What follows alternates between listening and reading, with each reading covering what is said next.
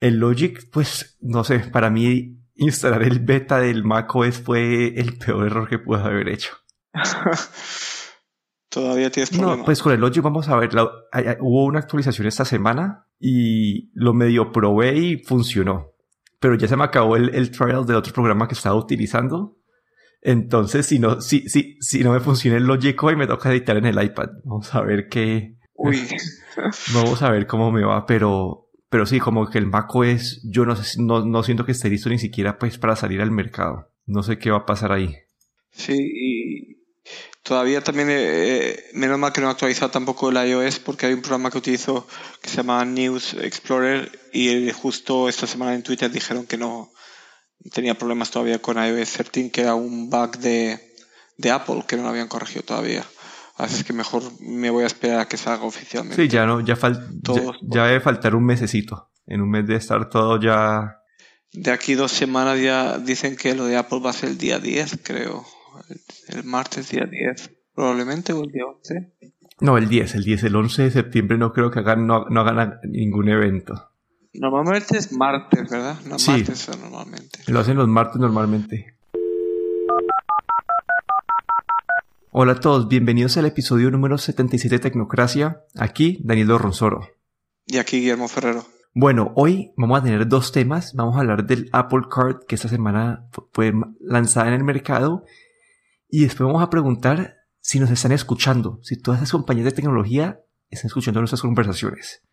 Pero empecemos por el tema más suave y es el Apple Card. Esta semana ya lo había anunciado Apple. Eh, esta semana ya salió pues eh, disponible para todo el mundo. Estaba en beta desde principios de agosto. Y lo que ha pasado esta semana es Apple la lanzó. Eh, como ya habíamos dicho en un episodio anterior, esta tarjeta lo que hace es una tarjeta bastante simple. Eh, transparente en el sentido de que te dice cuáles son tus costos desde un principio. También te eh, no, tiene, no tiene ningún tipo de, costo anual y, te da unos beneficios que son 2% en compras utilizando Apple Pay, 1% en compras utilizando el número de la tarjeta o la tarjeta en sí y 3% en compras en, en cualquier producto de Apple y en Uber. Entonces, no es la mejor tarjeta de crédito del mercado, no la mejor, no tiene los mejores beneficios, pero dado que no tiene un costo anual y que esa transparencia puede ayudar a, los usuarios a, a, tener una mejor experiencia. Y yo como, pues, como buen tecnócrata de acá en el podcast, hice la prueba esta semana. Me demoré tres minutos en sacar la tarjeta de crédito y el proceso es, uno abre el wallet en el celular, pones aplicar, ellos sacan toda tu información de lo que pues, ya tienen, que uno tiene metido ya en, la, en el App Store y todo eso. Entonces te piden confirmar la información.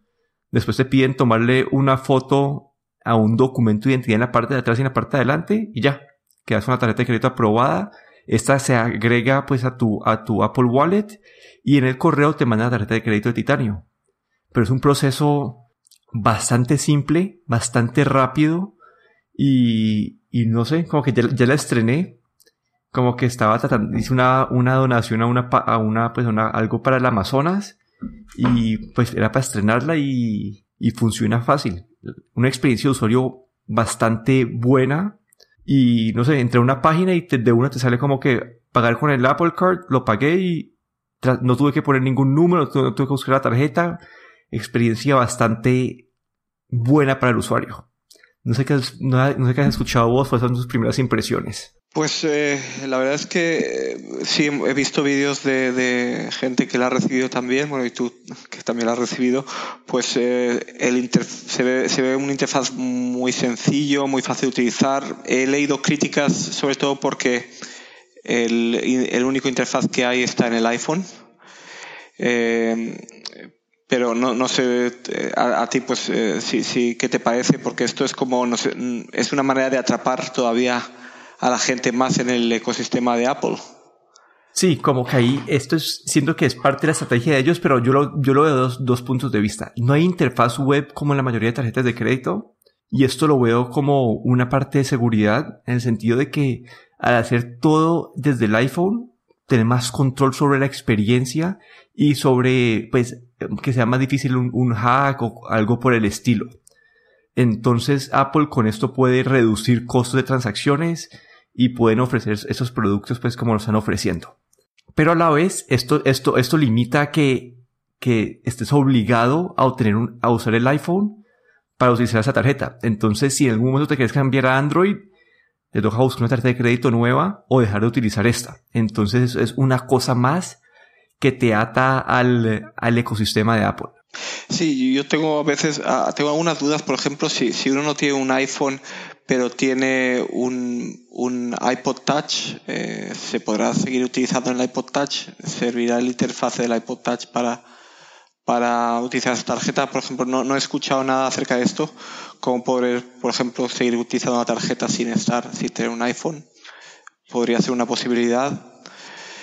Y en general, pues eh, viendo como o, viendo eh, el interfaz es muy bonito, pero eh, el Apple el Apple Pay, digamos en general para cualquier otro banco también eh, tiene bastante información también de las transacciones. Lo único que, claro, necesitas también tener la aplicación del banco para, para controlar a lo mejor un poco más, pero, pero no sé, eh, si, si tuviese la posibilidad de sacar el Apple Pay, a lo mejor por curiosidad, por el, perdón, la tarjeta Apple Card, a lo mejor por curiosidad, pero no sé si, si a larga pues es, es algún servicio que, que realmente utilizaría. La otra cosa es que, que, claro, está solo disponible en Estados Unidos por ahora, creo que es solo Estados Unidos, entonces yo creo que no sé si llegaremos a ver este servicio fuera de Estados Unidos porque eh, tendría Apple tendría que buscar eh, bancos en, en, en, casi todo, bueno, en muchos países o al menos en Europa, un banco también para, para toda Europa o la zona euro, pero claro, esto requiere todavía de muchos, muchos acuerdos con Apple y los bancos y yo creo que mm, tardaremos bastante, bastante en ver esto fuera de Estados Unidos. Igual que, por ejemplo, con el Apple News, Mm, ha salido a unos pocos países, pero tampoco ha sido una cosa que ha llegado a, todos los lugares donde, donde se venden iPhones. Sí, es algo especialmente ese que es más regulado y todo eso va a ser un proceso más lento. Algo para mencionar también es que Apple, un diferenciador que ellos tratan de, de mandar con esa tarjeta, además de que es bastante simple, transparente, cuando vas a hacer un pago, ellos te dicen, tiene que pagar esto para evitar intereses eh, si pagas tanto, te vas a pagar tanto en interés. Entonces te está diciendo a un usuario como que te, muestra el impacto de los pagos que haces de, de una, como que al, al, instante. Entonces esto puede ayudar también a la gente a ser un poco más cuidadosa con su crédito, que es una herramienta, pero también otro diferenciador es la parte de privacidad. Usualmente una tarjeta de crédito lo que hace es ve en qué gastas vos tu plata y esta información se la vende a, a compañías de mercadeo y sí, entonces su información siempre está, la, están vendiendo. Apple nunca va a recibir información de las transacciones. El que la recibe es el banco de ellos, que es pues Goldman Sachs en este caso, y han firmado un acuerdo.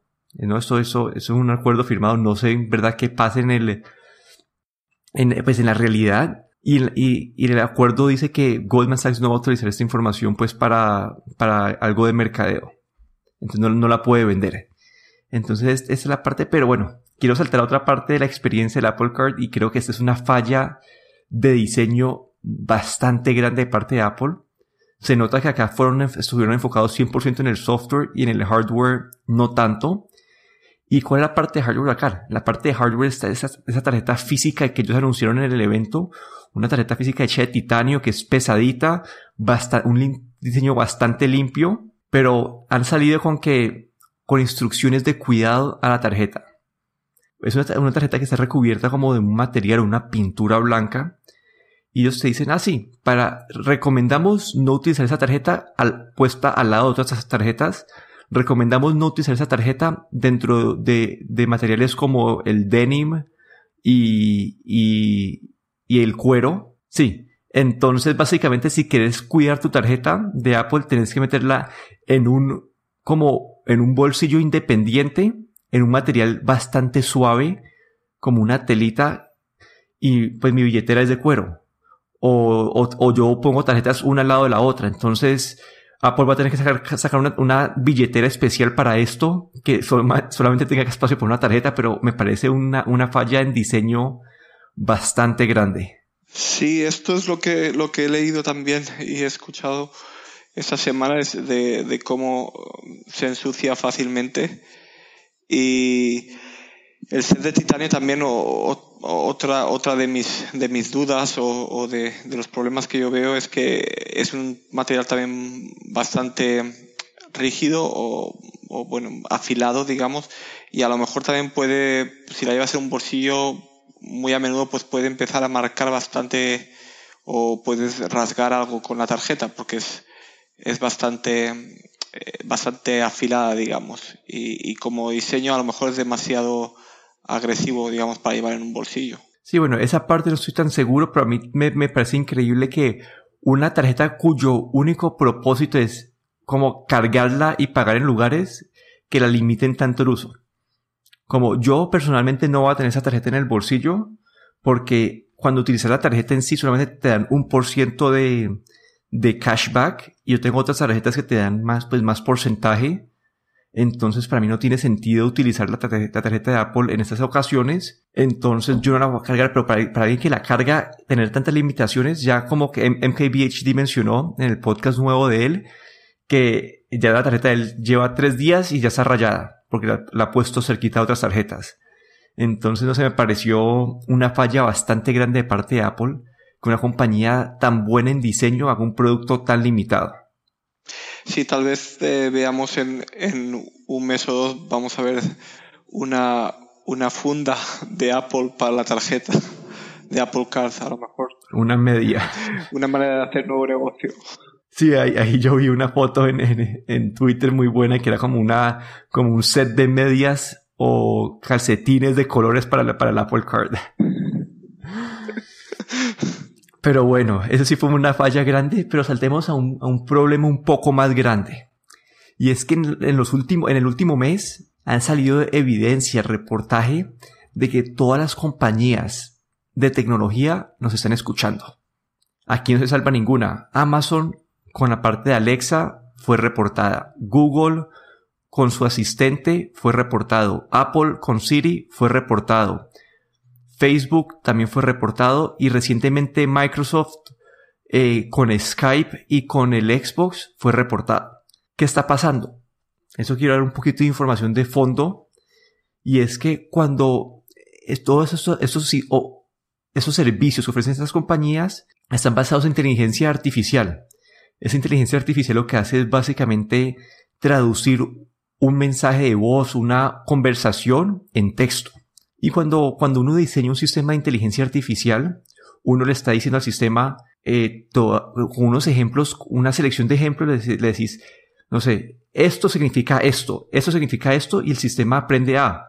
El sistema aprende con estos ejemplos de qué está bien y qué está mal, aprende a, para un futuro en, en diversas ocasiones a él mismo determinar qué está bien y qué está mal. El problema es que cuando uno diseña estos sistemas, uno usa una información de ejemplo bastante limitada, porque uno no puede ir a, a pedirle a, todos los humanos en el planeta Tierra que, que hablen y, y nos ayuden a identificar su voz y a, y a, y a, entrenar el sistema de inteligencia artificial. Entonces lo que hacen estas compañías es si, cogen un cierto porcentaje de las invocaciones de los asistentes, de los traductores en el caso de Skype, y hacen que un humano vea este cierto porcentaje y las valide. Digamos, yo estoy hablando con vos y te digo, hola Guillermo, ¿cómo estás? Una persona que trabaja para Microsoft, usualmente una compañía subcontratada, va a ver ese mensaje, va a ver que yo dije, hola Guillermo, ¿cómo estás? Va a ver qué, qué entendió el asistente personal o el traductor, qué entendió, qué leyó la inteligencia artificial. Si el mensaje fue leído correctamente, va a decir, listo, el, asistente personal o la inteligencia artificial entendió bien o no entendió bien y esto va a ayudar a, seguir mejorando estos, estas, pues sí, estos robots, estos, estos asistentes a ser más precisos. Pero acá el, gran problema es, es que todas esas compañeros estaban escuchando conversaciones personales, invocaciones accidentales, sin nosotros estar 100% como al tanto de lo que estaba pasando. Sí, pues aquí, mm, como has dicho, ninguna compañía se, se salva. Y recientemente también eh, eh, pasaba con, con, Apple y anunciaron que ya finalizaron este tipo de estas grabaciones. Eh, creo que en Europa había habido un, decían que hasta mil conversaciones, creo, diarias se, se, se utilizaban y no solo a las invocaciones, digamos, eh, eh, o invocaciones, eh, eh, digamos, que uno hace a Siri, sino también invocaciones equivocadas, porque no sé si te ha pasado con el HomePod, pero a mí me ha pasado que a veces de repente el HomePod escucha algo que parece oye Siri y de repente empieza a, empieza a escucharte, como por ahora, como por ejemplo ahora el Mac he dicho oye Siri y enseguida se ha puesto a escuchar. Y, claro, esto, estos son, pueden, pueden ser conversaciones eh, privadas, pueden ser muchas cosas, no solo comandos que está dando una Siri. Y yo creo y aquí es cuando eh, ha saltado también la alarma de que nos, nos pueden estar incluso escuchando conversaciones que nosotros no queremos que Siri escuche o que otros asistentes personales escuchen. Y aquí sí que muchos, muchas compañías ya se han desmarcado, han dicho que que han, han, parado estas grabaciones. Eh, creo que Microsoft eh, ha, ya ha anunciado que paró estas grabaciones. Eh, Apple también creo que anunció hace unas semanas también lo mismo. En el Amazon Alexa puedes optar para que no, para que esto no se haga. Y no sé si había alguna otra compañía también. Cortana también. Pero bueno, eh, estas cosas ocurren y siempre nos enteramos después de que ocurra, ¿no? Como que ya lo han hecho, digamos. Y aquí hay como compañías como Apple que tanto se jactan de, la seguridad y la privacidad, pues eh, nos damos no, nos enteramos luego más tarde o demasiado tarde de que, de que no son tan privadas como dicen ser. Sí, acá yo desde el punto de vista de la tecnología entiendo la necesidad de hacer esto. Porque cuando estás entrenando a esos asistentes, si lo entrenas con una base, con una base limitada de usuarios, puede que nunca aprenda a entender tu acento. Y eso hace que un producto sea muy limitado para las personas. Entonces yo entiendo el punto de vista tecnológico, que por la necesidad y que esto tiene que seguir pasando, el problema, como había dicho, es, para mí el problema más grande son las invocaciones accidentales. Porque muchas veces uno, cuando uno lo dice a propósito, uno no le va a decir a Siri y decirle un mensaje súper privado a Siri directamente si lo estás haciendo conscientemente. Pero si se, activa en el fondo sin que uno se dé cuenta, uno sigue teniendo una conversación y puede lo que, que es lo que está hablando en ese momento no quieras compartirlo. Y puede que esa, esa conversación esté en ese 1% que comparten con los contratistas y escuchen esto. Obviamente esa información usualmente no, no está atada a un usuario específico y, pero uno en esta conversación puede decir algo privado que te ayude a, puedes dar tu dirección, por ejemplo, y esto ayuda a que te identifiquen quién sos. Y al final lo que tienen que hacer estas compañías es ser transparente. Y Apple debió ser transparente desde un principio, dado que su, su, su estancia o su, su principal virtud es la privacidad, es decir, a los usuarios, antes de utilizarlo, decirle, usted, eh, usted puede optar eh, compartir sus datos o compartir un, no sé, un cierto porcentaje de sus datos para mejorar estos servicios. Esto implica que, no sé, el 1% de las, de las, de las invocaciones van a ser vistas por, una, por nuestros contrastistas para verificar su, eh, qué tan precisos son nuestras traducciones o nuestras invocaciones de Siri. Y eso se puede hacer.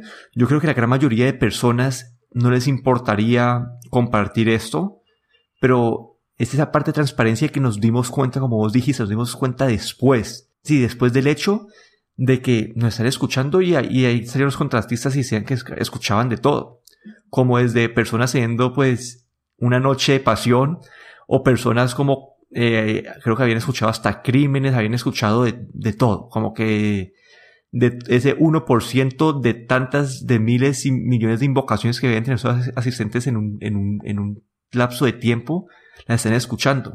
Y al final lo que ha hecho pues Apple me parece ya pues correcto y es que lo están parando, pararon todo, todo este proceso por ahora y me imagino que van a tener que rediseñar como el onboarding o la primera vez que uno activa Siri a, tener esto claro en esa pantalla de, activación para que los usuarios estén al tanto de lo que puede estar pasando y creo que las otras compañías deberían hacer lo mismo. Entiendo que Microsoft lo que ha hecho fue cambiar sus términos de, política y privacidad. No, no, sé si ellos han detenido o no su, pues, la revisión de estas, de estos contactos, pero creo que lo, han puesto más al frente, más claro en sus políticas de privacidad, que igual nadie lee. Entonces no sé si lo que, lo que está haciendo Microsoft es lo correcto. Exacto. Como bien dices, esto, el problema no es si escuchan o no escuchan, pero esto debería estar en los términos de privacidad que uno acepta normalmente sin leerlos siquiera, pero debería estar ahí especificado para que no hubiese habido ninguna duda. No, sí, eso, esos por lo general están ahí, pero están metidos en un, lenguaje que nadie entiende y que igual nadie va a leer. Pero yo me imagino cuando, creo que cuando uno activa un celular nuevo, al menos un iPhone, te pregunta, ¿quieres prender Siri? Uno dice sí. Y que te ponga en esa misma pantalla, que te diga, eh, ¿deseas compartir la, eh, no sé, su, información de Siri para hacer este servicio mejor? Y uno le ponga sí o no. Que te pongan así, derecho. Ah, yo, estoy seguro que un, cierta, un cierto porcentaje de gente va a aceptar eso y va a ser suficiente información para mejorar los productos. Si no, le va a tocar a Apple también como contratar a más, para hacer más pruebas de laboratorio y, crecer su base de datos al momento de diseñar los productos, que no es, la, no es la situación ideal porque estás haciendo una prueba de laboratorio y no vas a escuchar las cosas que pide la gente en el día a día y parte de lo que, de lo que hacen esas personas que escuchan las conversaciones es decir, digamos, yo le pido a Siri que, no sé, digamos que mucha gente le está pidiendo a Siri que nos cuente una historia. Y Siri dice, no puedo hacer eso, no tengo esa función. Entonces Apple puede saber que, no sé, 5% de la gente está pidiendo esto y Siri no lo puede hacer. Entonces es una forma de Apple decir, listo, vamos a hacer que Siri aprenda esto. Entonces, al limitar las pruebas de laboratorio, también estamos limitando el desarrollo del producto. Pero al final, como, no sé, como hemos dicho, es la transparencia, ser, directos de lo que está pasando. Y ya eso es algo que ya todas las compañías fueron culpables de hacer, no hay ninguna que se escapa. Y para seguir adelante todas deben incluir una forma de transparencia y que los usuarios estén al tanto de lo que pasa con su información. No, simplemente comentar que ya los rumores del nuevo de la presentación para el nuevo iPhone ya están diciendo que es el que va a venir el 10 de septiembre probablemente, martes 10 de septiembre, pero bueno, aquí seguiremos leyendo a ver, a ver cuándo se confirma esta fecha. Sí, ahí ese, yo creo que va a ser el 10. Ya lo, el rumor fue que alguien en el, en el, en el último beta del iOS había un, un pantallazo que tenía como eh, guardar ese pantallazo hasta, hasta la fecha de, de salida y en el, en el pantallazo había un calendario con la fecha de 10 de septiembre. Entonces ahí fue como que la información. Han salido un poquito más de rumores de los iPhones. Ahí, mencionaron un poquito de, de, que va a ser un poco más resistente a, a, las quebradas de pantallas, a las caídas, y que la cámara de, de, del Face ID va a mejorar y que puede, que uno, que va a poder activarse estando desde un ángulo como que si estuviera encima del escritorio, que eso va a ser suficiente para activarlo.